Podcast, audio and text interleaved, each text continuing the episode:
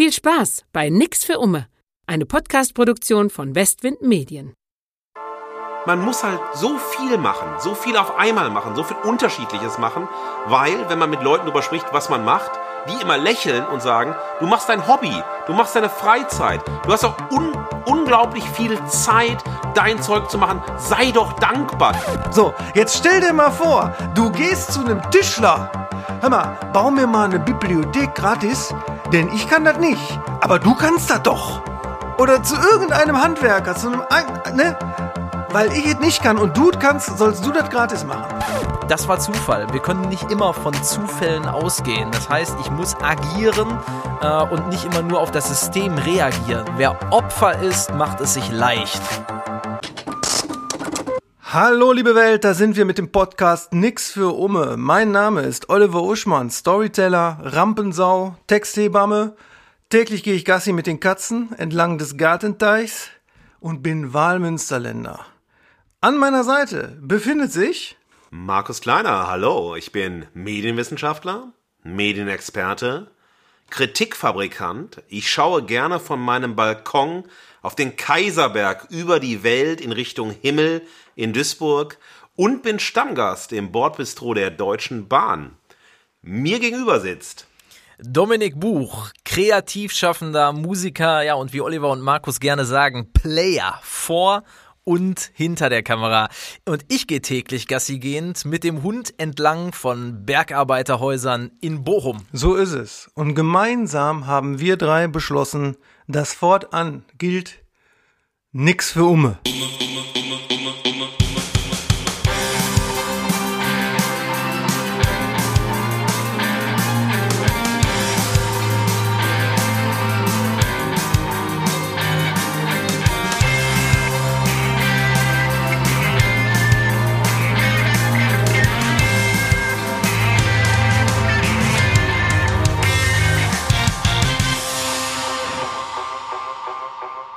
So, wir beginnen unseren Podcast zunächst einmal, bevor wir unsere steilen Thesen äußern, meine Lieben, mit einem Dank. Ein Dank an Bela B. Felsenheimer, denn die Nerds unter euch werden es bemerkt haben, unsere Titelmusik ist eine von Dominik genial abgewandelte Fassung von Wumme von den Ärzten, was uns freundlicherweise erlaubt wurde. Danke, Bela!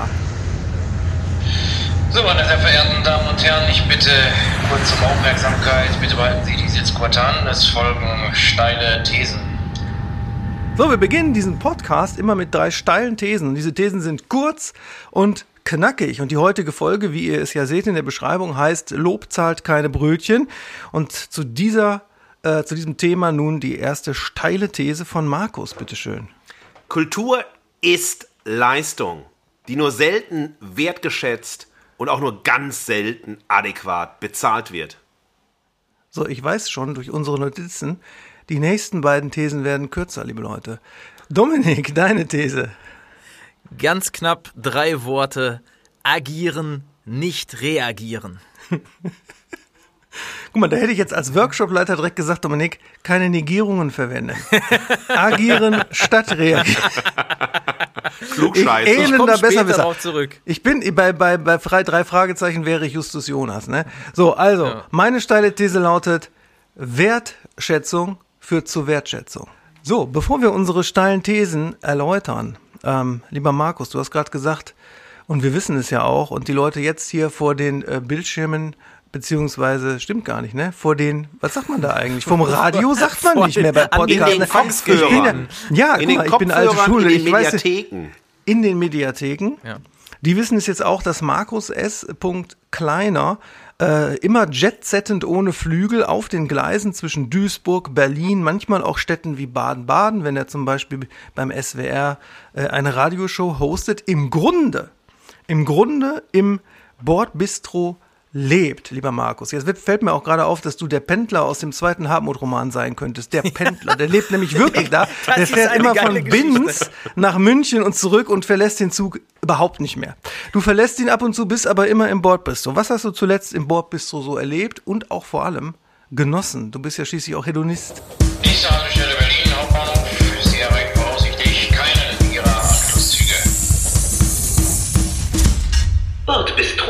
Natürlich bin ich Hedonist, aber leider ist im Bordbistro immer so kreatives Verhinderungsessen. Und das fängt schon alleine an, wenn ich dort stehe. Die Leute schauen dich grimmigst an. So, was will der Assi denn da? Hat er denn überhaupt genug Kohle, diese überteuerten Sachen zu, sich äh, zu kaufen? Und ich nehme dann immer einen Kaffee in XXL und ich weiß, der Filterkaffee ist genauso schlecht wie der Kaffeecreme. Und ich weiß schon, das wird mir Magendruck, Magenschmerzen verursachen. Und als Lob für meine Kindheit, auch als, so als Fightback gegen die Schmerzen, nehme ich dann einen Twix. Und da lü lügen die doch auch. Das ist ein Rider, was sie getarnt haben als so ein Schläfer-Twix. Und dann nehme ich mir das in XXL auch. Ne? Das ist größer als der Kaffee. Und äh, dann gucke ich noch so, was die sonst noch so haben. Dann sind die schon total unzufrieden, weil ich ja nur Kaffee und so einen Twix nehme, was noch nicht mal 10 Euro sind. Und dann gucken sie einen an, so, hör mal, möchte der Mann hier nicht Trinkgeld noch geben? Oder sagt er den Zehner, komm, ist in Ordnung. Manchmal, wenn ich abends fahre und so und denke mir so, nee, achte mal auf die Figur, ich bin ja der Älteste von uns, 47, ne, und so ein Twix setzt, setzt ja auch an. Äh, nehme ich gerne mal einen Couscous-Salat, kalt, oh. mit einem Focaccia dazu, gewärmt. Ich und dazu trinke ich ein Bier. Mischung- Wenn ich diese Ja, Mischung wenigstens. Ich Hör mal, gut, dass du kein Rapper bist. Der Couscous-Salat, der wird dich so angreifbar machen. In jedem Distrack gegen dich würden die Leute werden, nee, hast du auch deinen Couscous-Salat. Ja, aber damit, Couscous. ja damit, kann ich, damit kann ich leben, weißt du? Und dann gehe ich zurück zu meinem Platz und dann muss ich ja irgendwie kreativ sein. Also das heißt, ich nutze ja die Zugzeit als Arbeitszeit und nicht für Netflix oder nichts für Musik oder für Romane, sondern ich arbeite im Zug. Und der Zug ist mein rollendes Büro, wo ich Texte schreibe, wo ich über Projekte nachdenke, wo ich mich natürlich auch über die Leute, die neben mir sitzen, ärgern, weil die dann immer mit in den Laptop schauen. Und ich habe natürlich wahnsinnige Angst, oh, eine geniale Idee, jetzt nimmt die, der Mann neben mir die und wird damit reich und ich muss es für Umme machen und krieg nichts dafür und scheitere oder werde irgendwie abgelehnt oder so. Und das ist meine Panik. Und ich sitze immer sehr gehetzt, so zusammengebeugt über dem Laptop, tippe Dinge dort rein, freue mich, freue mich nicht, aber das ist halt sozusagen das bewegte Büro mit schlechtem Essen, komischen Menschen, meistens zu spät, Klimaanlage, nein, danke. Ähm, aber das ist halt so, weil Kreativität, das ist ja auch so ein schönes Bild, ne? Ist für mich immer in Bewegung sein, aufbrechen, irgendwo hinfahren und in diesem Fahren entwickle ich mich. Das ist so wie eine Heldengeschichte. Ich denke mir das auch immer, ich bin so ein kleiner Held, ich heiße ja kleiner mit Nachnamen. Was für ein beschissener Witz. Ähm, aber Egal. Ähm, ich will so auf Reisen sein und möchte da nicht nur noch was entdecken, sondern ich möchte in der Zeit, die ich da habe, Dinge durchdenken und die irgendwo hinführen. Und deshalb ist dieses in Bewegung sein ein ganz schönes Gegenbild zu dem, was ich mache. Professor, festangestellt. Ich bin der einzige von uns dreien, der fest angestellt ist. Und das heißt ja eigentlich, du bist an einem Ort, verdienst da deine Kohle, das ist alles geklärt und gesichert. Du musst dir überhaupt keine Gedanken machen, letztlich. Und diese Zeit in Bewegung, auch so diese Kulturarbeit, die ich neben der Festanstellung mache, ist so ein Teil, der total zu mir gehört und der mir für mich total wichtig ist. Das hat begonnen 1998. Da war ich am Ende meines Magisterstudiums und ich habe halt äh, ja eigentlich Arbeitslosigkeit studiert, Philosophie, Soziologie und Literaturwissenschaften, noch nicht mal auf Lehramt. So dumm war ich. Und mir haben die Leute immer vorgehalten, ob das auf Partys war, egal wo ich war, ähm, dass die gesagt haben, hör mal, was du da machst, ne? Noch nicht mal auf Lehramt, wie blöd bist du, dass du noch nicht mal auf Lehramt studierst, dass du noch nicht mal Lehrer werden kannst. Du kannst damit nichts machen. Du kannst auch im Endeffekt, ist das, was du da beruflich machst, du liest Bücher, schreibst irgendwas raus, machst irgendwelche Thesen und so weiter. Mit der Welt hat das nichts zu tun. Das hat mich ganz früh geärgert. Und ich habe mich dann im Studium mit zwei Kommilitonen zusammengetan, weil wir unbedingt was machen wollten. Wir wollten nicht nur aus Büchern lesen, Texte schreiben, irgendwelche Sachen wiedercoin. Wir wollten wirklich praktisch, pragmatisch was tun, was gestalten, nicht nur Theorieverbrecher sein.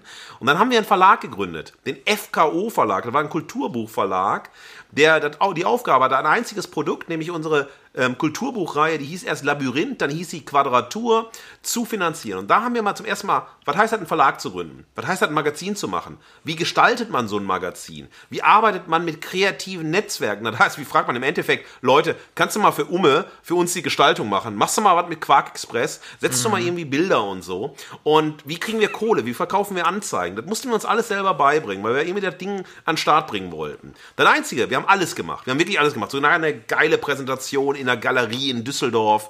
Super Verkäufe bei der ersten Aufgabe. Das Einzige, was wir nicht gemacht haben, wir haben mal geguckt, ob das namensrechtsmäßig korrekt ist, dass die erste Ausgabe oder das Magazin Labyrinth heißt. Naja, Nach drei Monaten kam die Anzeige rein mit Strafzahlungen. Die Marke Labyrinthe, und da ist halt reserviert für eine Internetseite mit fantastischer Literatur. Hatte nichts mit uns zu tun. Wir haben den Typen geschrieben, der meinte, nö, nö wenn ihr das so macht, äh, will ich die Kohle von euch haben. Das war ein dicker fünfstelliger Bereich. Also das, was wir eingenommen haben, sofort wieder weggegeben. Und dann mussten wir das Ding umbenennen in Quadratur. So. Und was, was das in mir ausgelöst hat, war dieses Ding, diese Ambivalenz ich möchte eine Festanstellung haben, weil wenn das immer passiert, sozusagen in der Kulturarbeit, dann ist ganz schnell vorbei mit Karriere, dann musst du was anderes machen. Und auf der anderen Ebene wollte ich aber trotzdem weiter frei auch Kultur machen, ohne mir irgendwas vorgeben zu lassen von der Uni. Und das ist irgendwie so da, wo ich wegkomme und wie ich das geworden bin, was ich geworden bin. In diesem Spannungsfeld zwischen Festanstellung und freier Kulturarbeit. Guck mal, jetzt bin ich hier zwar der Storyteller, aber du hast jetzt kongenial eine Bordbistro-Anekdote mit deiner, äh, mit deinem urtraumatischen Erlebnis verbunden, das dazu geführt hat, dass du festangestellt ja. bist.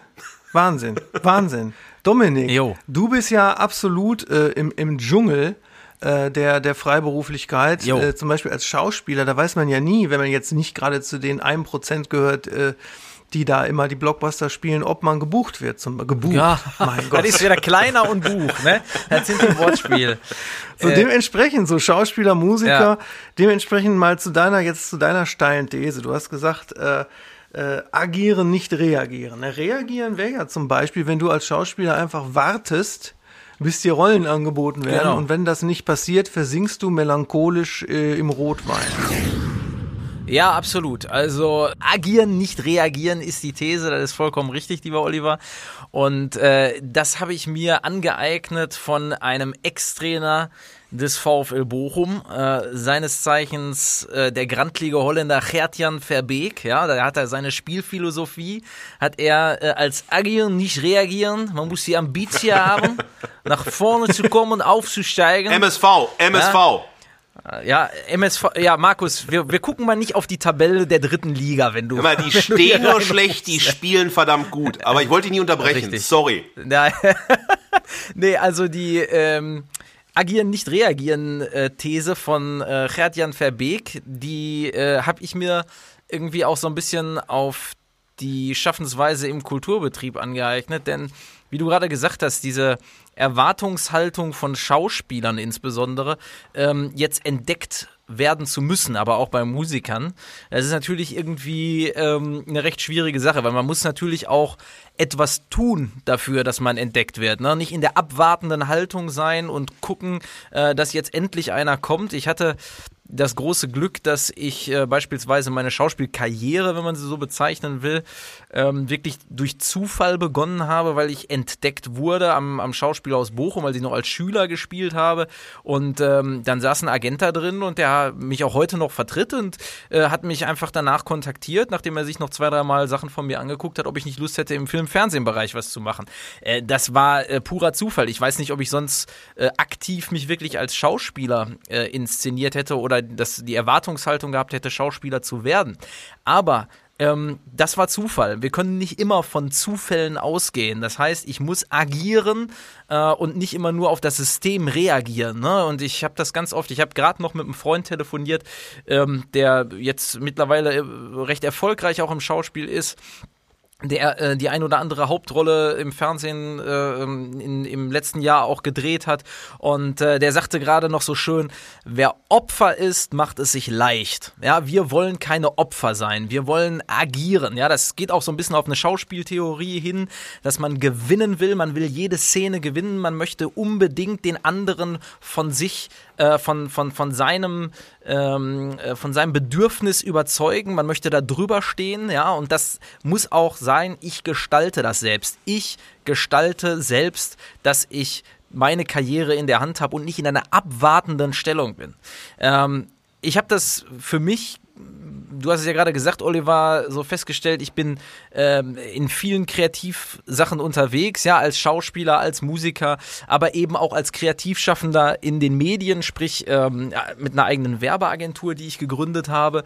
Und äh, bei mir war es, um, um beim Markus jetzt irgendwie den Gegenpol äh, zu, zu bilden, genau die Angst vor der Festanstellung, die ähm, mich erstmal gehemmt hat, zu agieren. Ja, ich habe immer gewartet, äh, dass endlich äh, ähm, mehr Rollenanfragen kommen, dass ich mit meiner Band durchstarte. Äh, dann hat man maximal mal gesagt, okay, ich mache ein paar neue Demo-Fotos, äh, äh, ich nehme mal hier eine Platte auf und äh, leg die mal da hin und, und bring die dem mal vorbei und zeige die mal dem. Aber das ist ja, das ist, also, das muss ja mehr kommen, ja.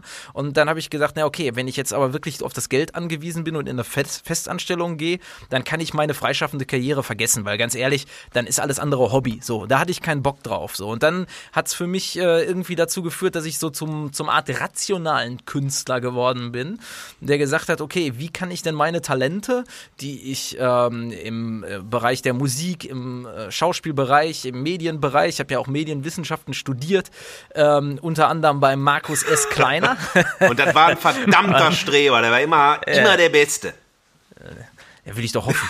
äh, Aber das ist auch erstaunlich und auch tröstend für viele, dass Medienwissenschaft, ein theoretisches Ja. Fach, dazu geführt hat, dass du eine praktische Unternehmer geworden bist mit einer Kommunikationsagentur, Westwind Medien, die im Übrigen diesen Podcast produziert und auch einen geilen Namen hat. Ich sehe da förmlich, wie der, wie der harsche, mittlerweile nicht mehr so sehr nach Kohle riechende Westwind durch die Platanen äh, in, in, in Bochum-Wiemelhausen fegt. traumhaft. Also normal denkt man ja bei Medienwissenschaft, das ist so ein Theoretikerfach. Da wird doch kein praktisches Unternehmen draus mit, mit Einnahmen. Ja, aber auch da wieder agieren, nicht reagieren. Weißt du, ganz viele Kommilitonen, die haben das nämlich so angenommen. Ne? Die gehen da rein, die lesen die Texte, bereiten sich vor, machen irgendwelche Multiple-Choice-Klausuren und denken, dann werden sie ganz groß durchstarten, so, weißt du. Ähm, und das, das Ding ist halt einfach, das, was neben dem Studium passiert, wo du selbst Ja. in der Hand Oh, hast, ja. äh, entscheidend irgendwie die Kontakte zu sammeln, Projekte voranzutreiben und so weiter. Das ist das, was dazu führt, dass du in Anführungszeichen dann die Karriere machen kannst. Und da kannst du selbst deine eigenen Schwerpunkte setzen. Ne? Und äh, so habe ich auch die Sachen zusammengeführt. Ja, mit, mit, mit der Werbeagentur sind wir spezialisiert auf, auf äh, Filme, auf, auf äh, Content Creation und sowas alles. Also alle das, was ich künstlerisch in, in eigenen Projekten betreibe, mache ich hier einfach, um damit Geld zu verdienen ähm, für äh, Unternehmen, äh, für äh, auf, auf Konzernebene, auf mittelständischer Ebene, aber auch äh, beispielsweise für, für Vereine, so wie den, den VfL Bochum, mein Herzensverein, äh, wo, wo ich da auch aktiv was gestalten kann. Und das ist einfach so das, äh, wo ich für mich dieses Agieren äh, richtig gelernt habe, zu sagen, okay, ich warte nicht ab, bis ich ähm, meinen Lebensunterhalt damit bestreiten kann und devot in irgendwelche Haltungen äh, gehe beim Schauspiel, bei der Musik. Ich mache das weiter und auch als Profi, ja, also das ist kein Hobby von mir, das ist professionell. Und trotzdem ähm, warte ich nicht ab, bis es da durchstartet, sondern ich nehme meine Karriere, meine Gestaltung meiner Persönlichkeit selbst in die Hand. Und äh, so habe ich das irgendwie ich bin so aufgebaut. Motiviert. ja. Ja. So. Aber du hast da richtig so Bode Schäferesk hier. Ich bin total motiviert. Ja, natürlich. Aber ich, Ich habe ich- ich hab eine These. Ja, bitte. Es könnte sein, also nicht meine These jetzt, sondern spontan, dass aus diesen klackernden Betonplatten der Ruhruni, die ja jeder kennt, der da lang geht, diese Klong Klong, dass aus diesem Unterraum, diesem Hohlraum zwischen den Betonplatten und dem eigentlichen Boden, ja, Ja. dieses Agieren hinaufsteigt und in die Menschen geht. Denn als ich in Bochum studiert habe, war das Gleiche. Ich habe neben dem Studium ein Fanzine herausgegeben, ich habe äh, Band gehabt, ich habe äh, politischen Aktivismus betrieben und, und, und äh, ich habe äh, eine Lesebühne mitgegründet, nur um etablierte Autoren einladen zu können, ja, und denen dann auch zu sagen, hör mal, wir haben doch kein Geld, liest du für einen Kasten Bier, damit ich die kennenlerne, damit die mir ihr Netzwerk Ja. aufmachen. Ja. Wo dann damals Sven Amtsberg und Michael Weins und Linus Volkmann, Frank Gosen und so weiter gelesen haben. Das heißt, guck mal, da teilen wir alle dieses Agieren offensichtlich und wir beide teilen auch noch Bochum als Hintergrund. Ja, absolut. Das muss zusammen. Nur irgendwie agieren, nur machen führt zu gar nichts, sondern man muss ja auch die Praxis reflektieren, über die Praxis nachdenken. Nur machen ist, ist, ist Kick and Ja. Rush. Ja. Und dieses Agieren, was Dominik meint, ist eher Ballbesitzfußball oder auch Umschaltfußball. Absolut, absolut. Das, wo wir bei der äh, äh, Fußballsprache sind, das ist eben der Punkt, ja. Agieren, ähm, agieren heißt nicht, äh, dass ich in einer Spielsituation agiere, ne, sondern dass ich versuche, das Heft des Handelns durchweg äh, in, der, in der Hand halt eben zu haben und 90 Minuten das Spiel zu bestimmen. Der Gegner muss sich auf mich anpassen. Und in dem Fall ist es dann nicht der Gegner, sondern natürlich einfach das Umfeld, ähm, die, äh, äh, die Produktionsfirmen äh, und so weiter. Die äh, kommen wir ja gleich noch näher drauf zu sprechen, welche Tätigkeitsfelder das bei uns so alle sind. Aber äh, sich danach zu richten, nach deren Spielregeln zu spielen, ähm, führt zu keiner Verbesserung. Immer, Aber be bevor das so, verschwindet, ne? zu meiner ich habe eine. Geschäftsidee gerade spontan bekommen, äh, die ich jetzt mal in den Raum werfe. Podcast nix für Umme, da steckt Geld hinter. Und zwar, äh, vielleicht kannst du mit Westwind Medien das machen. Und zwar schön gestaltet, was ja, es ist ja die, in den Buchhandlungen wird ja immer beliebter die Bücher, in denen nichts steht. Also zum Beispiel so edel aufgemachte Notizbücher sind immer ein guter Geschenkartikel. So, jetzt Richtig. machst du mit Westwind Medien verschieden große Notizbücher, die besonders stabil sind und du nennst sie Heft des Handelns. Und da sollen die Leute ihre Vorhaben reinschreiben, zum Beispiel, ihre guten Vorsätze, ihre Ideen und so weiter. Ja. Und du machst verschiedene Gestaltungen, Heft des Handelns. Du kannst nach Städten gehen, nach was weiß ich. Mach das mal mit Westwind. Idee ist geschenkt, Nutzungsrechte kannst du haben. So, das war jetzt erstmal meine steile These und bevor Markus seine steile These erläutert, was gibt's Neues bei dir in der Hombrede? Tut sich was im Münsterland? Wenn ja, was tut sich dort?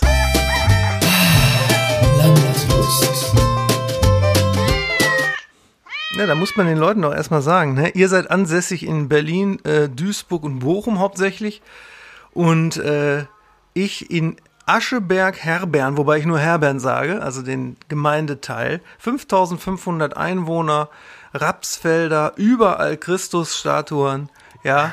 Unglaublich viele Spatzen und Sperlinge. Hier läuft, durch den Garten läuft täglich, weil das gehört zu seinem Revier, ein Fasan. Kannst du dir sowas Idyllisches vorstellen?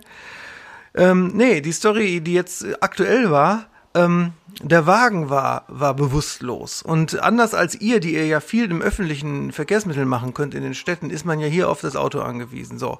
Der Wagen liegt vor der Tür wie ein erschossenes Tier, reagiert nicht mehr auf den Schlüssel, ja. Man kann sagen, mit einem Song meines Freundes Paranoid Hendroid, ein kabarettistischer Songwriter, Speicher voll, Akku.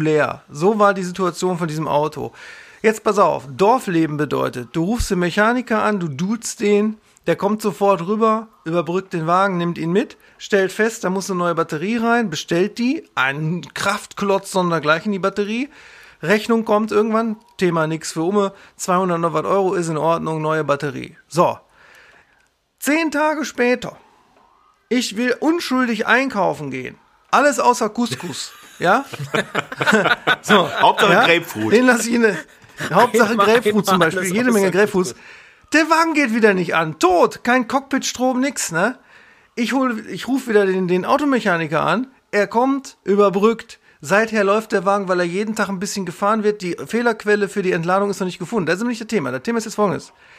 Jetzt habe ich folgende Annahme getroffen, die so viele Menschen sonst uns gegenüber treffen. Unbewusst habe ich die getroffen. Nämlich, dass das zweite schnelle Überbrücken ohne Batteriewechsel für Umme war. Weil der hat wirklich zwei Minuten Anfahrt. Kommt später eine Rechnung, ganz kleine Rechnung, 26,72, Überbrückungshilfe, bla bla. Und diese Rechnung hat mich sogar gefreut. Denn die hat mich daran erinnert, ja, wovon wir hier sprechen.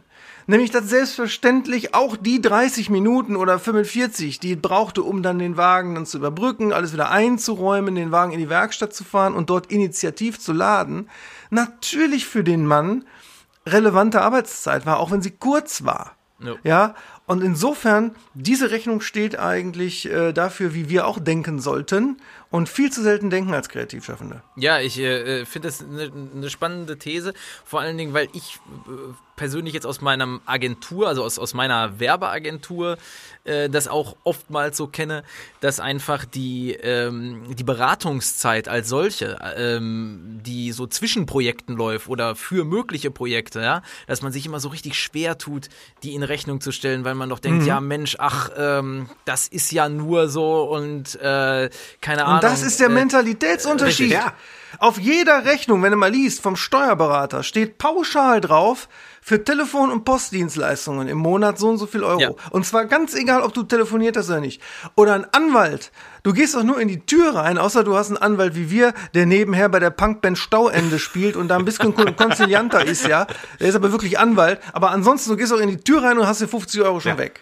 Ja. Und wir denken ernsthaft, aber da komme ich gleich noch zu bei meiner These, äh, nö, muss man nicht berechnen, das wäre unmoralisch. Ja. Und das, Ja, interessant. Und ne? das erlebe ich auch immer wieder, wenn ich, ich äh, gebe ja jede Woche irgendwelche Interviews zu X-Themen, ja. Und Oh, äh, sehr oft Thema. sind die Radioanstalten, sehr oft sind die Fernsehanstalten, kommen an. Hören Sie mal, Sie sind doch Professor, Geld spielt doch keine Rolle, das ist doch hier für Umme. Also da denken die, also sagen die auch, Sie sind doch Professor, Sie sind doch festangestellt. Da sagst du, Leute, wir reden nicht über ein neues Buch von mir, was gerade draußen ist, oder irgendein Projekt, mit dem ich zu tun habe. Ihr wollt eine Expertise haben zu irgendeinem Thema. Und dann diskutiere ich erstmal. Das habe ich jahrelang gemacht, mache ich jetzt nicht mehr, weil die Leute wissen, der Kleiner macht das nicht für Umme. Und dann geht es jetzt nicht um Riesensummen, die man aufruft. Das ist einfach die Wertschätzung, dass man sagt, ihr nehmt eine halbe Stunde meiner Zeit, ich äh, bereite mich auf ein Thema vor, ich gebe euch eine Expertise und ob das ein, zwei kleine Momente in dem Radiobeitrag drin ist oder im Fernsehbeitrag, ist vollkommen egal. Ich leiste was für euch, ich nehme mir Zeit für euch, ich gebe eine Expertise und soll das für Umme machen? Warum? Und schon sind wir in deiner These, die sowieso dran ist. Kultur ist Leistung. Ja, und das ist genau das Ding. Also wenn ich sage, Kultur ist Leistung, dann finde ich immer, und das habe ich seit ich diesen FKO-Verlag gegründet habe, immer wieder erlebt. Das heißt, man hat irgendwie so in sich so einen Untrieb, man muss halt so viel machen, so viel auf einmal machen, so viel Unterschiedliches machen, weil, wenn man mit Leuten darüber spricht, was man macht, die immer lächeln und sagen, du machst dein Hobby, du machst deine Freizeit, Ja. du hast auch Ja, unglaublich viel Zeit, dein Zeug zu machen. Sei doch dankbar. Das ist deine Entlohnung, Ja. die Zeit. Da sage ich, hey, ja, die Zeit und das Glück und was auch immer zahlt aber nicht meine Miete, zahlt nicht meine Brötchen, zahlt gar nichts. Und man hat aber trotzdem dieses, ich muss mehr machen, ich muss mehr machen, ich muss mehr machen, ich muss dies machen. Man verzettelt sich, ja, man macht wahnsinnig viel. Und dann hatte ich so eine Urszene und das hat mich so, hat so eine Wut in mir ausgelöst, um zu sagen, ja, ich, ich muss das irgendwie anders machen. Als ich junger Assistent war an der Uni in Duisburg, ja, gerade FKO-Verlag gegründet, zwei, drei Ausgaben schon rausgebracht, war so zwei, drei Jahre ähm, dort, dann habe ich schon Bücher gemacht, ja, und dann sagte mir ein älterer, weißer Mann, der knapp äh, vor der Rente war, nahm mich zur Seite und meinte, Herr Kleiner, äh, jemanden wie Sie, der schon vor der Promotion mehrere Bücher gemacht hat, äh, so einen Verlag hat und so weiter, wissen Sie, wie wir den nennen? Dann gucke ich so, wer ist wir? Also ein bisschen Kafka-Gefühl. Bin ich beobachtet? wer, wer ist denn dieses Wir? Ähm, bin ich auf, auf irgendwie, irgendwie auf, beim Staatsschutz irgendwie auf einer Liste oder so? Oder bin ich Kulturterrorist? Oder was tue ich denn, ja? Und dann meinte der, und legte wirklich widerwärtig den Arm um mich. Und das Problem war dabei, ich bin ja 1,88, der war gefühlt 1,20 und legt den Arm um mich herum so, dass er nicht ganz auf die Schulter kam, ja? Und er hatte auch so, äh, lass, lassen wir das. Und auf jeden Fall sagte er, jemanden wie Sie nennen wir, und dann guckt er von unten nach oben, präpotent. Und das ist, was ist das denn? Präpotent. Das heißt, ja, Sie können erst anfangen zu denken, wenn Sie habilitiert haben. Vorher können Sie gar nicht anfangen zu denken, da fassen Sie nur Sachen zusammen von Menschen wie mir, die schon gedacht und gelebt haben. Und das war so eine Urszene, wo du denkst, auf der einen Seite, diese, diese Unruhe in dir. Du musst machen, machen, machen, machen, zeigen, zeigen, produzieren, kreativ sein, dich ausschöpfen, deine Zeit einsetzen, deine Leidenschaft, deine Energie einsetzen. Und auf der anderen Seite sagen dir irgendwelche Leute, du bist ja noch gar nicht alt genug, um kreativ zu sein, ja. Und dieses Missverhältnis, das ist ein, ein Thema, was mich immer so umgetrieben hat mit Kultur ist Leistung, ja. Äh, Diese Überproduktion, diese, diese Verurteilung, dieses nicht ernst nehmen, dieses Freizeitding. Und das andere, was ich mich immer gefragt habe dabei ist, ähm, wem will man es eigentlich recht machen? Auf der einen Seite. Äh, äh, für, wen, für wen soll man sich rechtfertigen? Weil man wird, wenn man kreativ ist, muss man sich immer rechtfertigen. Was hast du mit deiner Zeit Jo. gemacht? Was ist denn das Ergebnis? Was ist das Produkt? Kann man das verkaufen? Hat das einen Mehrwert für die Gesellschaft? Was soll das Ganze denn? Und das hat mich auch wahnsinnig gemacht, dass ich mich ganz früh, das habe ich jetzt äh, qua Altersweisheit oder Altersignoranz abgelegt, mich immer wieder rechtfertigen musste, warum hast du das gemacht und was hat das für eine Bedeutung für die Gesellschaft?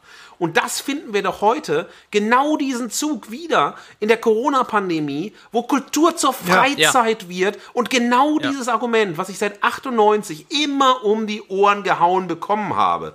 Ja, als Professor fragt mich keiner, wofür ist das gut? Das ist ja gesellschaftlich gesetzt. Professor ist wichtig, ist Ausbildung, ist Leistung, ist auch alt, ne? Das läuft. Aber heute sehen wir, Kultur als Freizeit führt dazu, dass es still wird in der Kultur, dass Kulturschaffende ja. nicht überleben können und sie gar nicht wissen, was sollen sie denn in der Pandemiezeit machen. Und dieses Grundproblem, und da muss ich ja leider sagen, Dominik, ich, ich liebe das, was du tust. Ich liebe diese Energie. Ich bin auch total empowered gewesen.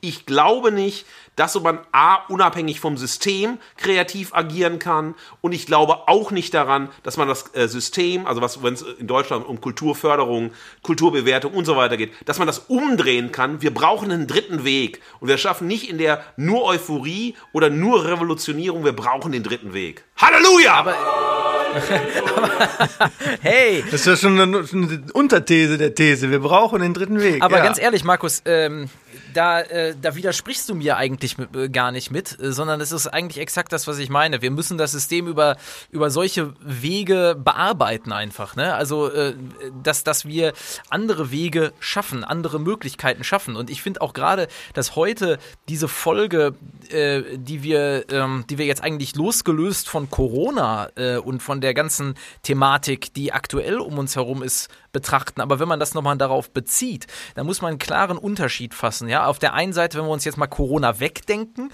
und äh, wir nicht in der Kultur- und Kreativszene äh, eingeschränkt sind in dem, was wir tun. Das ist ja nochmal wirklich ein riesengroßes anderes Thema, ja, was gesondert, äh, auch politisch gesondert gedacht werden muss, ja, äh, sondern ich rede jetzt von einer nicht Corona bestimmten Welt, ja.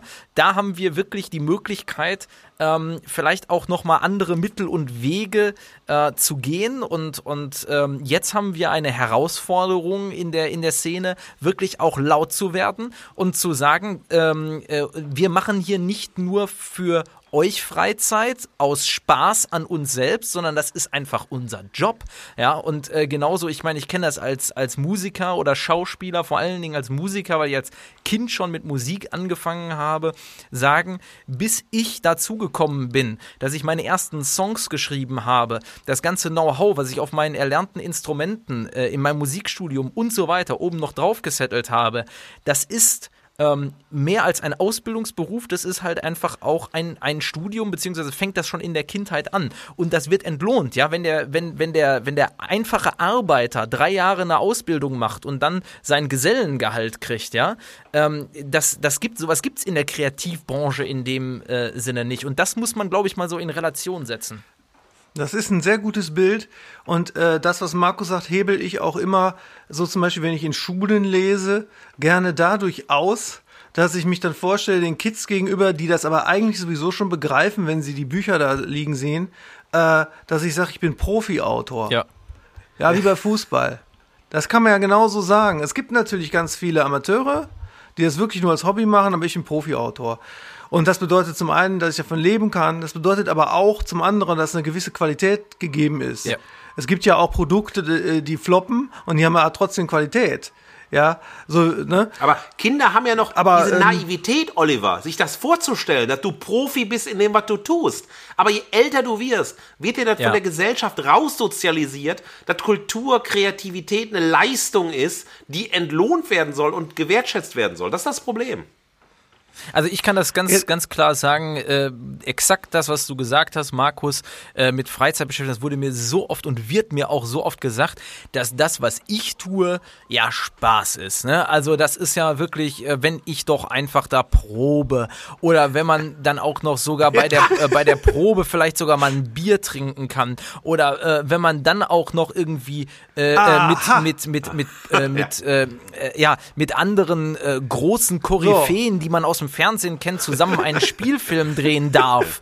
Und, äh, und alles, das ist doch alles, das reicht doch alle, also mehr kann man doch gar nicht, du lebst doch deinen Traum. Ja, und äh, Was willst du denn, Dominik? Wo, Was willst du denn mehr? Jetzt hätte ich beinahe gesagt, jetzt hätte ich beinahe schon wieder die, eine neue These aufgestellt, nämlich, dass äh, Fußball ja offensichtlich als systemrelevant betrachtet wird, heute, ne, der wird ja mit Geisterspielen weitergetrieben weil nämlich beim Fußball mittlerweile alle Gesundheitsapostel sind.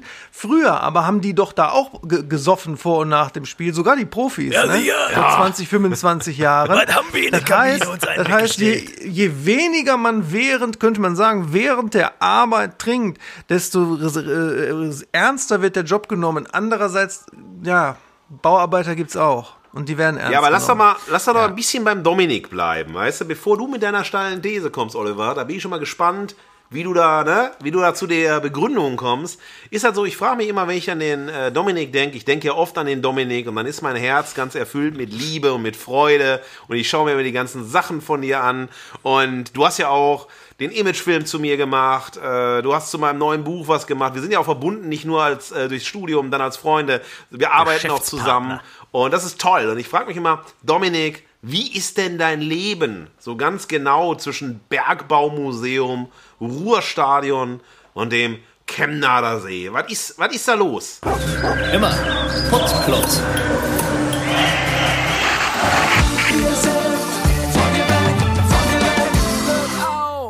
Ja, also Markus, ähm, da kann ich dir natürlich sagen, es ist erstmal ein wunderschönes Leben hier in Bochum. Ich kenne äh, kenn ja Bochum schon ganz gut seit meiner Geburt. Ich liebe das hier, diese, ähm, diese Welt, die hast du gerade ganz gut beschrieben, so Bergbaumuseum, Stadion, Chemnader See. Also ich, ich habe für mich hier einmal das, das Großstadtleben, klar, ich meine, es ist jetzt nicht ein Großstadtleben vergleichbar mit, mit Berlin oder Hamburg oder so, aber Bochum ist ja nun mal gerade in der Metropolregion äh, Ruhrgebiet ist es natürlich insgesamt schon äh, ähm, hier sehr, sehr städtisch und auf der anderen Seite habe ich hier Natur, ich habe hier äh, Kultur, Kulturveranstaltungen en masse. Äh, mein, mein Herzensverein VfL Bochum äh, spielt hier, aber wir haben natürlich darüber hinaus auch ganz viele Sportvereine, die hier in der Umgebung sind, manche Fußballvereine, die sogar in Turnhallen spielen. Äh, aber wir haben vor allen Dingen ähm, hier irgendwie echte geile Typen, äh, die man hier überall, überall trifft, mit denen man ähm, ja wirklich eine Ehrlichkeit irgendwie aus äh, ähm, eine Ehrlichkeit ausgestrahlt bekommt und äh, das macht einfach total Spaß und ich habe natürlich hier echt eine starke Verwurzelung. Aber ähm, was hier heute in, in meinem Podplot äh, vor allen Dingen auch nochmal irgendwie für mich ein Thema ist, ist, ähm, dass hier die Filmindustrie äh, im Ruhrgebiet äh, natürlich total vernachlässigt, äh, vernachlässigt ist. Denn ich habe, äh, was meine, was meine Filme angeht, äh, Filme, Serien, die ich so drehe, ähm, in der Regel äh, äh, sind die Produktionen dann in Köln. Also ich äh, bin zwar Bochumer, aber ich sag mal beruflich gesehen, was das Filmische angeht, bin ich dann schon so äh, äh, Wahlkölner, kann man eigentlich sagen, dadurch. Ähm, natürlich sind auch in, in, in Berlin, Hamburg, München so diese Medienstädte äh, viel los, aber in Köln mache ich halt eben sehr viel. Aber ich habe in ähm, Bochum habe ich äh, einmal einen Film gedreht. Und äh, der passt heute ganz gut zum Thema. Nix für Umme ähm, und zwar zum Thema Geld verdienen. Denn ähm, ich glaube, was wir noch bis jetzt nicht besprochen haben, ist, äh, oder nicht so im Detail, dass man sich für etwas ähm, bewusst auch entscheiden kann, was man für Umme macht oder wo man äh, vielleicht wenig kriegt. Ähm, es geht also bei Umme nicht nur um Geld, sondern es geht vielleicht auch um ja, äh, Netzwerk oder Anschlussprojekte, um folgende Sachen und so weiter. Da haben wir ja auch gerade so drüber gesprochen. Beim, beim Film ist es immer so, du hast ja eine Schauspielgage, die du pro Drehtag ausgezahlt bekommst. Es sei denn, du ähm, äh, hast eine Hauptrolle, wo du vielleicht eine Pauschalvergütung äh, bekommst oder ich will jetzt nicht zu sehr ins Detail gehen, aber ähm, in der Regel wirst du halt pro Drehtag bezahlt. Und zwar ähm, Drehtag heißt, wenn du einen Drehtag äh, in einer Produktion hast und du trotzdem nochmal eine Kostümprobe vorher hast, eine Leseprobe vorher hast, anschließend nochmal einen Nachsynchronisationstag, der wird nicht gesondert vergütet. Geschweige denn irgendeine Vorbereitung, die du machst oder, oder wie auch immer. Aber hier in Bochum, den Film, den ich gedreht habe, das war ein, ein ähm, Low-Budget, Low-Budget-Film äh, von einer, von einer ähm, Hochschule, ein Abschlussfilm und die haben halt eben deswegen auch gezielt hier nach Darstellern im Ruhrgebiet äh, geguckt, damit keine großen Anfahrtskosten sind und so weiter. Und äh, ich habe mich ganz bewusst für diesen Film entschieden, den zu machen, weil der unfassbar geil war. Schon vom Drehbuch her, die Regisseurin, klasse, sowas.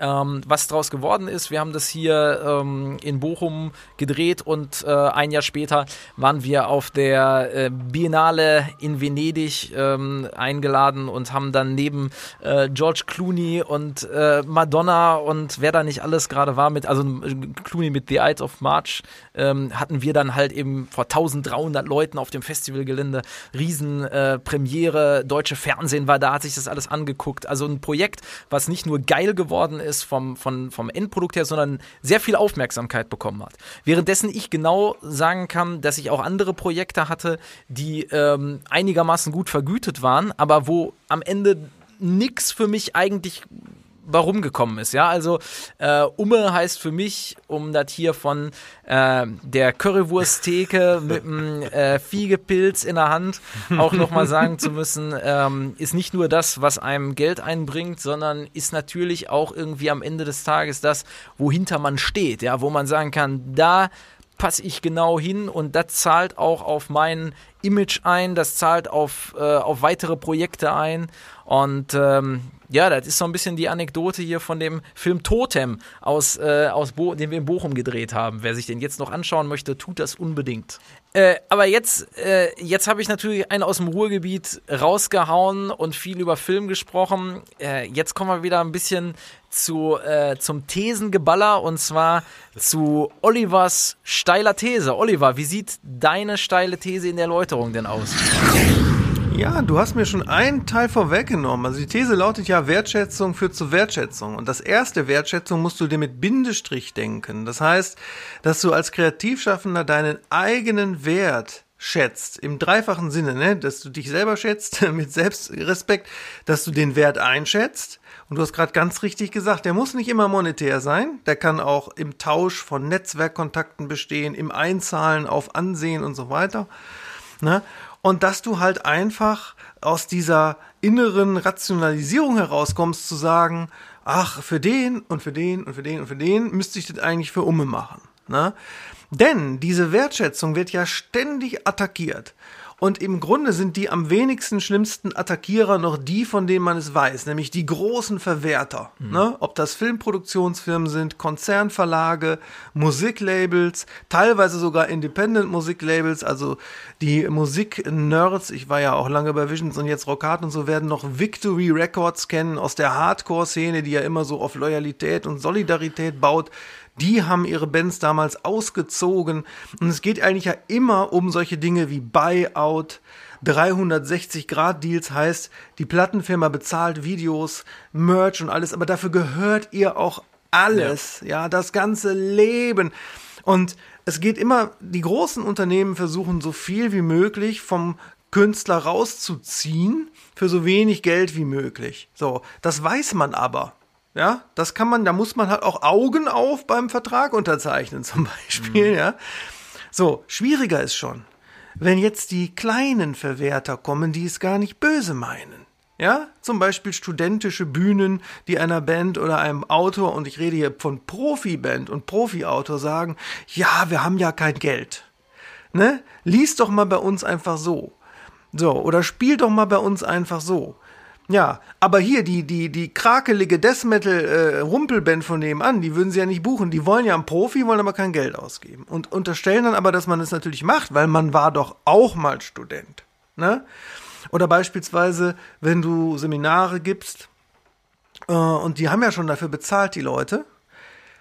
Aus dem Seminar geht aber vielleicht ein interessanter Romanstoff bei den Leuten hervor. Die arbeiten daran weiter, melden sich ein paar Monate später wieder und sagen, kannst du mal mein Romanmanuskript lesen, beurteilen und wenn es gut ist, vermitteln. Na? Dann manche denken dann, dass das gehört noch zu dem Seminar dazu. Nein, natürlich nicht. Expertise hat Markus vorhin gesagt. Das, das wäre dann ein, ein handfestes Gutachten eines Experten, das Zeit kostet und, und Tür öffnen, alles Leistung. Und du sagst dir aber selber, und darauf will ich hinaus, ja, ich habe ja schon beide Füße in der Tür.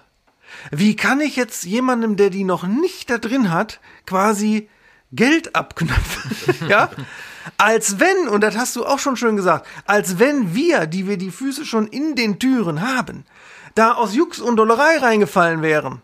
Ja? Oder irgendwie bei Neckermann gewonnen hätten. Nee, wir haben, wie du schon richtig gesagt hast, tausende von Stunden trainiert. Unser Fach um so dann entsprechend auf so ein Level zu kommen. Geil sind auch nach äh, Bekannte aus dem Dorf, die dann sagen, hör mal, äh, ich muss da so eine Rede halten, ne?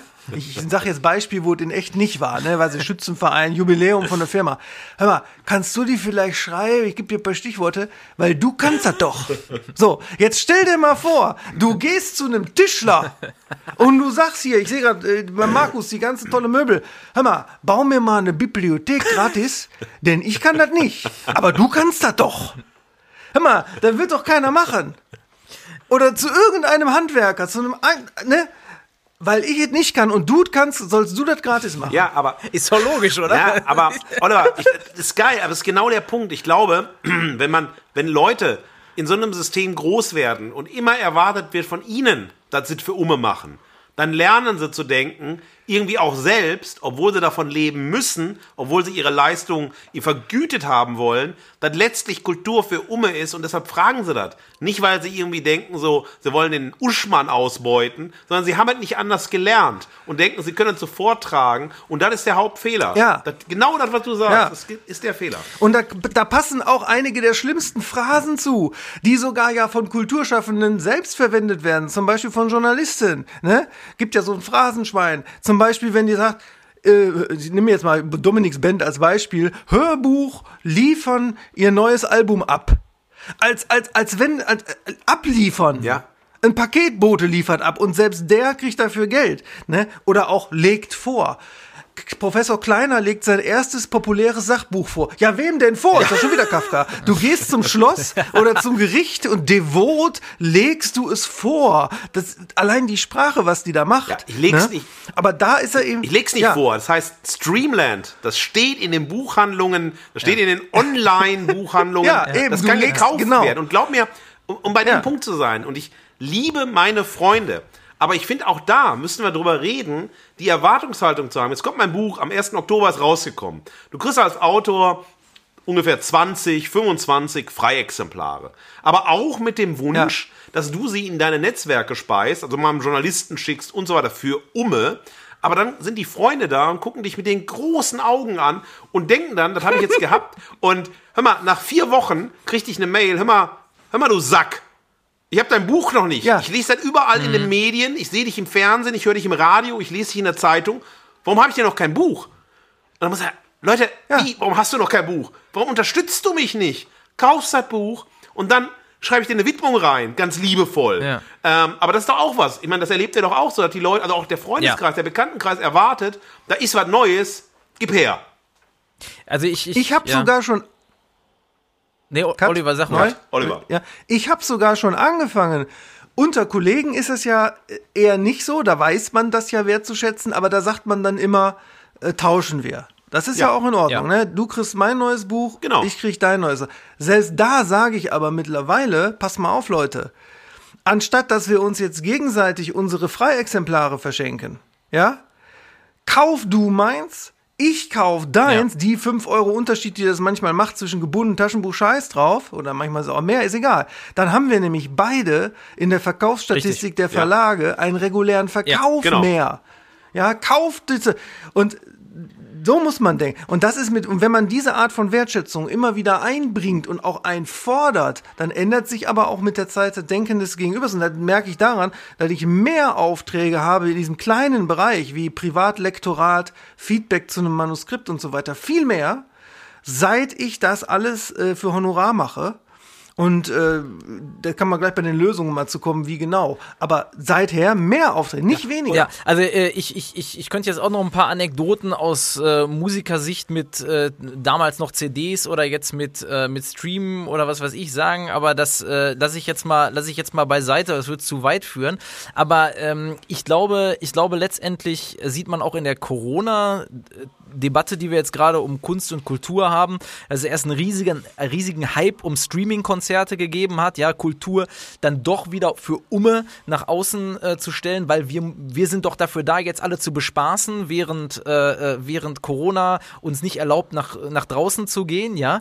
Ähm, wenn wir wieder bei den Handwerkern gehen, ja, ich äh, beschäftige ja jetzt auch nicht einen, Handwerker äh, für Umme, damit er irgendwie was tun kann, ne? Aber trotzdem war ich dabei. Ich habe das auch als richtig erachtet. Ich habe auch selber äh, Streaming-Konzerte gegeben, die wohl einen wohltätigen Zweck, äh, für einen wohltätigen Zweck gespendet werden konnte bei den Akustikheimspielen beim VfL Bochum. Das habe ich auch gerne gemacht, ja. Aber jetzt finde ich es auch richtig an der Stelle im zweiten Lockdown oder in der, in der, in der zweiten Phase äh, der zweiten Welle jetzt zu sagen, nicht alles für Umme nach außen. Aber das ist doch genau der Punkt. Du hast gesehen, bei Lockdown 1, und das ist bei Lockdown 2 auch nicht anders, die Leute, die immer danach schreien, oh, wir können nicht mehr zu Konzerten, oh, wir können nicht mehr ins Kino und so weiter, das sind die, die keinen Bock haben, für Kultur Geld zu zahlen.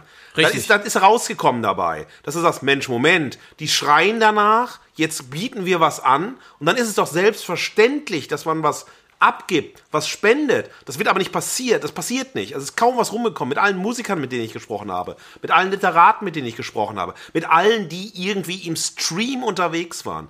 Und das andere, was mich so wütend macht, nicht nur, dass die Leute nicht zahlen wollen, sondern das sind alles solche digitalen Pflegel vom Schlimmsten, weil digital sein heißt doch einfach, sei einfach ohne Manieren. Geh rein, wenn du willst, Geh raus, wann du willst, hab keinen Respekt vor der Musik, die gespielt wird und so weiter. Das geht doch nur um mich. Das geht doch nur um mich. Ja. Wann will ich rein, wann will ich raus, wann muss ich irgendwie weiter swipen, weiter wandern und so weiter. Und das zeigt, dass das ganze Geschrei davon, ah, Kultur ist so wichtig und so wertvoll, da muss man die Leute mal an die Nase packen. Was ist euch denn Kultur wert? Na, es ist euch nichts wert. Also dann schreit auch nicht.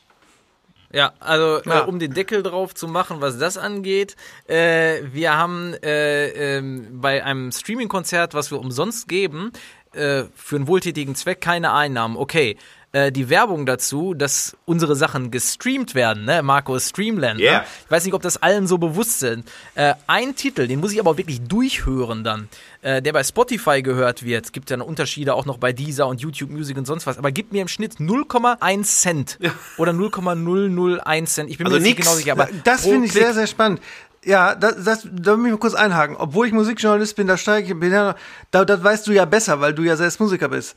Man muss ihn durchhören oder mindestens 30 Sekunden? Nee, weiter. Also äh, das ist von Streamingdienst zu Streamingdienst unterschiedlich, aber ähm, das, äh, du musst ihn nahezu durchgehört haben, weil damit wird nämlich genau, äh, bringt's eben, wenn du jetzt 30 Sekunden hörst, ist quasi äh, keine Vergütung. Das heißt, äh, Ich will jetzt also auch es läppert sich, es läppert sich für, für Internet, es läppert sich für Taylor Swift und so, wenn da steht, oder zum Beispiel Shallow hat's auch verdient. Jedes Mal muss ich weinen bei dem Song. 1,2 Milliarden Streamings bisher. Das hat mal 0,001. Wir sind alle keine Mathematiker, aber das ist noch einigermaßen. Genau, aber das ist ja, das ist ja eben das, das, das Ding, was allgemein äh, auch beim Thema äh, Lob zahlt keine Brötchen irgendwie der Kern ist. Äh, du hast halt die, die großen Player und da kannst du halt in die Filmindustrie gehen, da kannst du auch genauso in die Musikindustrie gehen. Ähm, auf den äh, größten Haufen Scheiß der Teufel oder wie heißt es? Äh, es, es wird immer, äh, immer, also da die sowieso schon die äh, GEMA-Einnahmen haben über äh, Airplay und sonst was, da kommen auch noch die Streaming-Einnahmen obendrauf. Da sind die großen Hallen äh, ausverkauft bei Konzerten. Und wenn du deine eigene Musik durchziehst mit Indie-Krams, ähm, äh, bemusterst Radiostationen, setzt auf, auf ein paar Konzerte ein bisschen was um oder sonst was, dann verdienst, verdienst du einfach auch beim Streaming nichts. Ja? Und wenn du ein paar tausend Plays hast, äh, kannst du ja selbst ausrechnen, ähm, da kannst du, äh, kannst du eigentlich noch nicht mal die Aufnahme, am, äh, die du davon, äh, die dafür gemacht hast, am Ende bezahlen. Da, da ich ja der oberste Wertschätzer überhaupt bin und manchmal sogar nebenbei absichtlich immer wieder Bands, die viel zu wenige Klicks haben und die ich liebe, durchlaufen lasse, so. ist es denn wenigstens so, dass dann diese 0, tralala Cent auch wirklich dann an den Künstler gehen, den ich streame? Oder, oder ist das ein Gerücht, dass selbst das nicht der Fall ist, sondern ähnlich bei der GEMA nach irgendwelchen unverständlichen Algorithmen verteilt Ja, wird? natürlich. Leute, wir reden Ja. so viel über, über Kohle, über richtig großes Geld, äh, was wir alle noch nicht verdient haben mit der Kultur. Äh, lass doch mal Deckel machen. Lass mal gucken, was Ja. hier irgendwie unten bei rauskommt. Deckel machen. Richtig. So, Männer, das war die letzte Runde. Ich mache jetzt Feierabend. Machen wir hier den Deckel, ja? Ja, also, Äh, Ja, wir machen, wir haben ja- was, wir haben wir denn jetzt auf dem, was haben wir denn jetzt auf dem Nee, Deckel? wir, haben ja, wir haben ja beschlossen, äh, liebes Publikum, äh, dass wir am Ende immer einen Deckel machen, damit ihr sozusagen auch theoretisch hier hinspulen könnt und direkt zum Fazit, äh, wenn ihr dann auch so wenig Zeit habt. Und der Deckel ist sogar noch unterteilt, nämlich in, in die Fragen, äh, wer schuld ist. Das ist ja heutzutage ganz besonders wichtig. wer ist schuld? Dann, äh, was sollte man tun und vor allem, was kann man tun? Das ist nämlich manchmal ein Unterschied. Und, im, und, und auch, was man hoffen kann. So, dann fangen wir mal an. Wir haben ja heute jetzt gesagt, die Lage ist ja jetzt gut beschrieben worden. So, wer ist denn jetzt schuld an der Lage, Markus? Wir alle, die bei Nix für Umme immer wieder mitmachen und stets vom Neuen hoffen, dass man dadurch einen Fuß in die Tür bekommt und es dann so richtig abgeht. Ja, also ähm, das, das finde ich, finde ich auf jeden Fall nicht verkehrt, Markus. Ich kann auch sagen, äh, ich finde, dass wir äh, selber auch als Kreativschaffende insofern schuld sind, äh, wenn wir mit voller Leidenschaft alles auf eine Karte setzen und gleichzeitig aber den Anspruch auch stellen, ähm, dass das jetzt funktionieren muss. Denn letztendlich sind wir immer noch in einer Art Konkurrenzsituation, da muss man sich durchsetzen können, so schwierig und traurig das ist. Und trotzdem ist aber auch das System dran schuld, was äh, es erlaubt, dass Protagonisten oder ähm, dass die wirklichen Charaktere einfach äh, nicht die ähm, Groß, Großmitverdiener an, an den einzelnen Projekten sind. Ja, ich würde sagen, es sind alle drin schuld, die sozusagen die Wertschätzung den Kreativschaffenden verweigern. Das sind die Großverwerter, die das professionell tun. Das sind die kumpelhaften Kleinverwerter, die einem ein schlechtes Gewissen einreden wollen, wenn man nicht für Ume arbeitet. Aber es ist vor allem dann eben man selbst, wenn man sich darauf einlässt. Ja, was kann man denn tun dagegen? Nee, was sollte man denn tun dagegen? Das ist erstmal die erste Frage. Was sollte man Ich tun, sag das mit? Adorno, ne? Der hat mal sehr schön formuliert, ich zitiere, sich weder von der Macht der anderen noch von der eigenen Ohnmacht dumm machen lassen. Das heißt, Ambivalenz, die wir beschrieben haben, aushalten oder einfach aussteigen und was anderes machen. Und nicht darauf zu hoffen, dass das System sich jemals ändern wird und wir das System ändern können. Ja, ich äh, sag das jetzt im Prinzip ähnlich nochmal für die Nicht-Studierten oder für, für, für mich. Aus, ich sag, ich, kann- ich gebe das gleiche nochmal, wie es halt früher immer gewesen, wenn man sich gemeldet hat äh, und dann ist man dran gekommen. Ach, das wollte ich jetzt auch sagen. Ich wollte das schließe mich dem sagen. Vorredner Nein. an.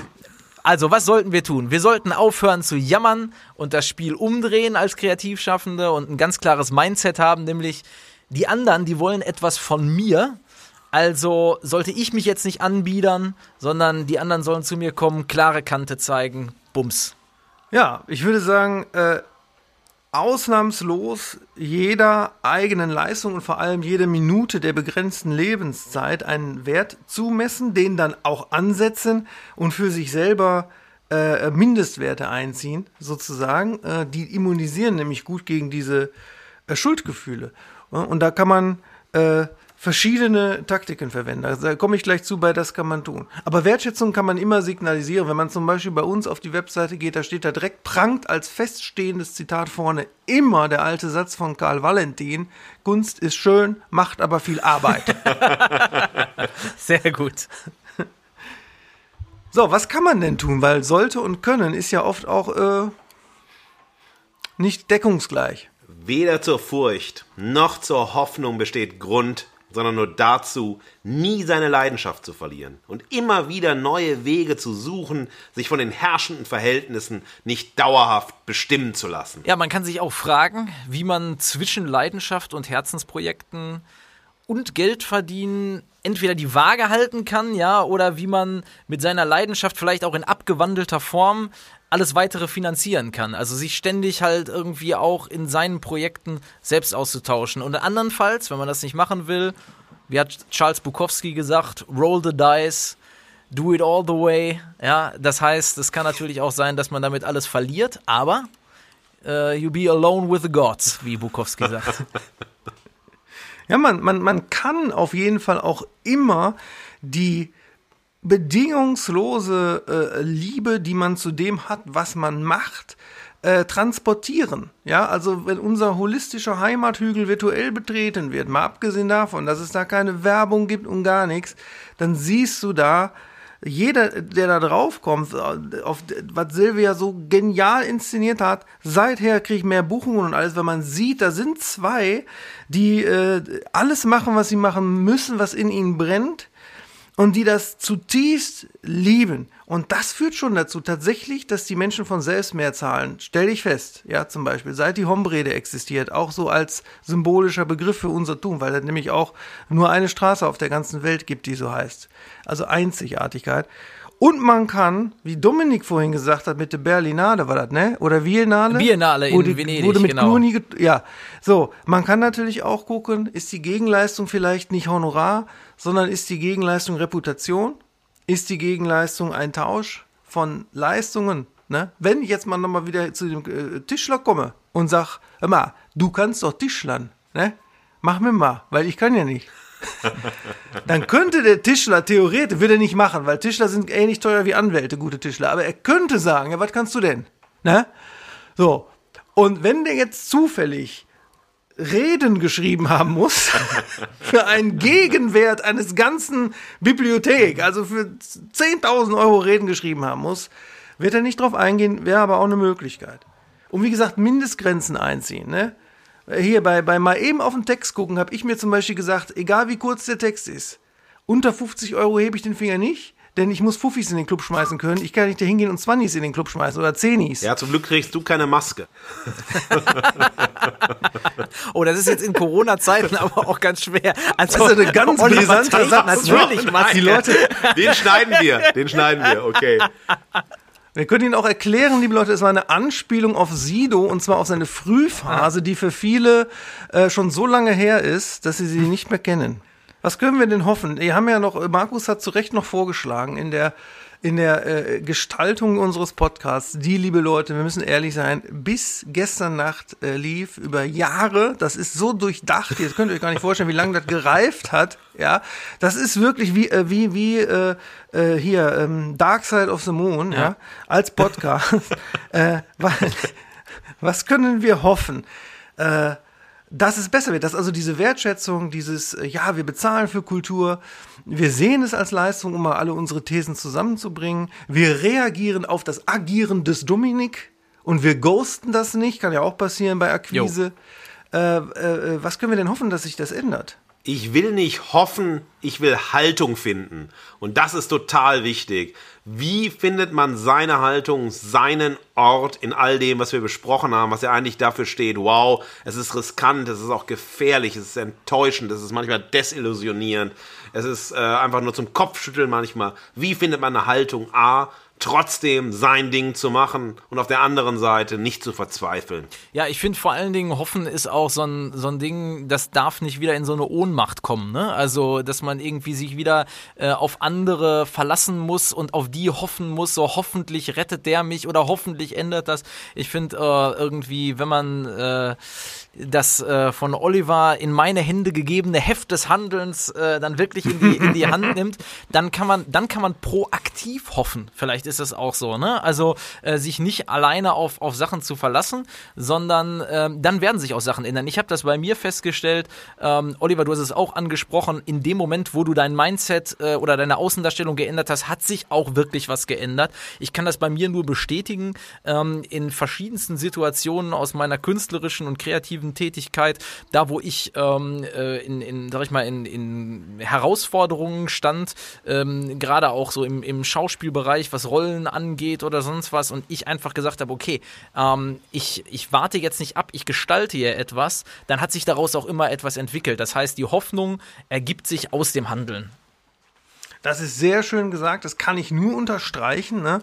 Also äh, seit Silvia und ich im Literaturbereich, äh, im, im Fernsehbereich mittlerweile auch, auch wenn da jetzt noch nichts publiziert wurde, aber in allen Bereichen äh, uns wahrlich nichts mehr gefallen lassen, aber immer bestens begründet, ja, nicht wie so ein, äh, wie, wie sagt man, wie so einer, der nur drauf wartet, der gibt mir einen Grund, gib mir einen Grund, nein. Was guckst du? Immer bestens, be ja, immer bestens begründet. Seither ist die Wertschätzung nämlich auch wieder, da haben nämlich viele auch Angst vor. Viele sind konfliktscheu. Ja, klar. Und denken, wenn ich jetzt Konflikte verursache, dann fliege ich sozusagen aus dem System. Das ist ja auch so eine Opferhaltung. Ich habe aber auch noch Grund zur äußeren Hoffnung, nämlich ich glaube, und das wird Markus wahrscheinlich anders sehen als Negativ-Dialektiker, ich glaube, dass das Publikum viel klüger ist, äh, äh, als wir alle glauben. Ja? Und dass, ähm, wenn jetzt zum Beispiel ähm, immer auf Nummer sicher gegangen wird in allen Bereichen und dadurch unfassbare Mengen an Kultur sozusagen in die Nische ausgegrenzt äh, werden und dann gar nicht mehr erst versuchen, weil sie sagen, Geld verdienen kann ich sowieso nur mit dem Max Giesinger Popsong und mit dem Cozy Crime äh, äh Krimi, Rumänchen und so weiter, dann läuft sich das aber tot. Dann sind die Leute irgendwann gelangweilt und wenn dann in diese Langeweile hinein was Originäres kommt, dann kann dieses Originäre plötzlich Erfolg haben. Und zwar nicht aus Idealismus, sondern weil es dafür eine Marktlücke gibt, weil alles fade geworden ist und nicht mehr Würste bist du wie der Giesinger. Das ist nur einer von 80 Millionen. Und das ist genau dieses Denken. Ich bin the world's forgotten boy. Ich habe die Macht, das System umzudrehen. Ich bin ein Marvel-Player und so. Daran glaube ich nicht, Oliver. Das wird nicht sein, dass das Publikum die Macht hat, das Gold zu entdecken. Das Gold muss gefunden, produziert, verkauft, auf den Markt gebracht werden. Ja, ja, aber natürlich. das geht dann durch ein System. Und das System verformt jede Eigensinnigkeit letztlich. Nur wenn die Eigensinnigkeit als kommerzielle Form funktioniert, verkauft werden kann, Klicks bekommen kann und so weiter, dann kann das vielleicht passieren, aber dafür müsste sie Stationen durchgehen, wo sie schon den Eigensinn verliert. Und genau da setzt ja auch schon wieder äh, die Musikindustrie und das Fernsehen beispielsweise an, die uns suggerieren mit Formaten wie Deutschland sucht den Superstar und sonst was, dass es ja jeder schaffen kann, dass ihr ja alle einfach nur da seid, nur es, es ist halt so ein bisschen randommäßig. Aber ich glaube, das wiederum könnte schon eine extrem gute einzelne Folge sein, äh, sich darüber zu unterhalten, weil ich glaube, das ist sehr, sehr unausschöpflich, dass alle drei von uns da ihre Perspektiven mit reinbringen können, oder? Ja, Dominik, da gebe ich dir vollkommen recht. Das ist eine einzelne Folge wert, äh, wie zum Beispiel auch, äh, wie, wie können dann, ähm, wenn man Strukturen braucht und die Strukturen, ähm, ja, machen alles flach und, und, und reiben alle Ecken ab, dann ist ja die Lösung, eigene Strukturen äh, zu gründen. Und das ist ja immer wieder in der Kulturgeschichte geschehen. Und die sind dann irgendwann so gewachsen, dass sie selber zu Playern wurden und im Optimalfall ihren Charakter behalten haben. Da gibt es ja ganz viele Fälle von Labels und Verlagen und Produktionsfirmen, wo es geklappt hat. Die nächste Folge handelt aber noch nicht von derlei geschäftspraktischen und theoretischen Dingen, sondern, äh, liebe Leute, beim nächsten Mal sprechen wir davon, wie konnten wir überhaupt so werden, wie wir hier jetzt sitzen ein traumatisierter Professor der Festanstellung braucht, ja, ein, ein Bochumer Ruhrpott-Romantiker äh, als rationaler Künstler und ein ins Münsterland geflüchteter äh, Idealist. Äh, äh, wie konnten wir so werden? Das werden wir in der nächsten Folge eruieren und zurückschauen bis in die Kindheit, wo sozusagen die ersten kreativen Keime aus uns heraus, Keime davon mehr sein, Corona-Zeiten, das erste kreative Feuer, das virenreinigende kreative Feuer in uns ausbrach. Das war Nix für Umme, eine Podcast-Produktion von Westwind Medien.